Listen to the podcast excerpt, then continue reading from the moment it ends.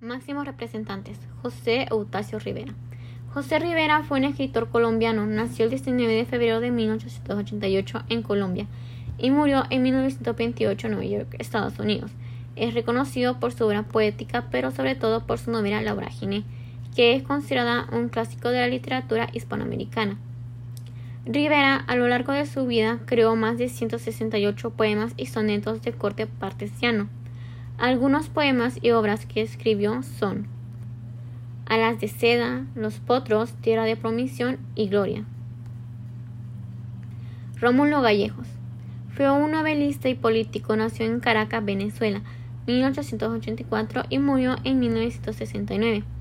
Sus primeros pasos como escritor están asociados al teatro, debido a su forma de representar historias actuadas frente a los espectadores, mediante una combinación de discursos, gestos, escenografía, música, sonido o espectáculo.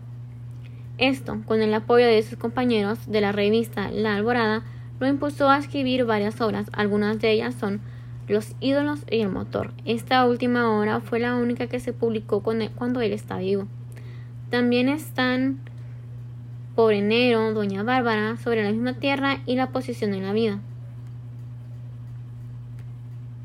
Ricardo Giraldes nació en Argentina en 1886 y murió en Francia en 1927.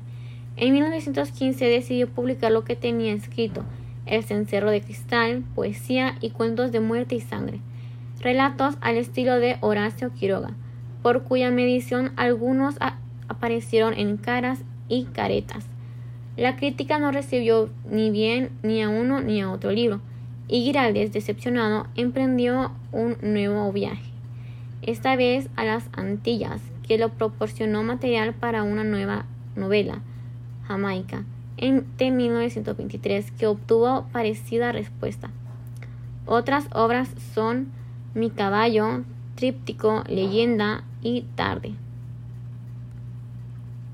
Mariano Azuela nació en Lagos de Moreno en 1900 1873 y murió en 1952.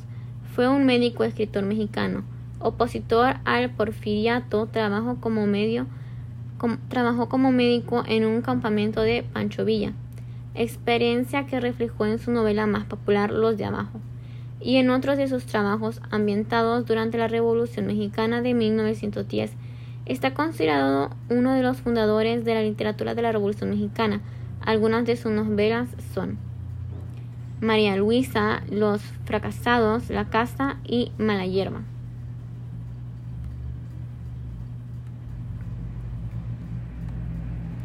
Jorge Icaza. Nació en Ecuador en 1906 y murió en Ecuador en 1978 en Colombia. Trabajó como escritor y director teatral. Ya había escrito seis obras teatrales cuando en 1934 fue publicada su más célebre novela, Guasipongo, que le daría fama internacional y que lo llevaría a ser el escritor ecuatoriano más leído de la historia republicana. Es considerado como uno de los máximos representantes del siglo de la narrativa indigenista del siglo XX. Algunas de sus novelas son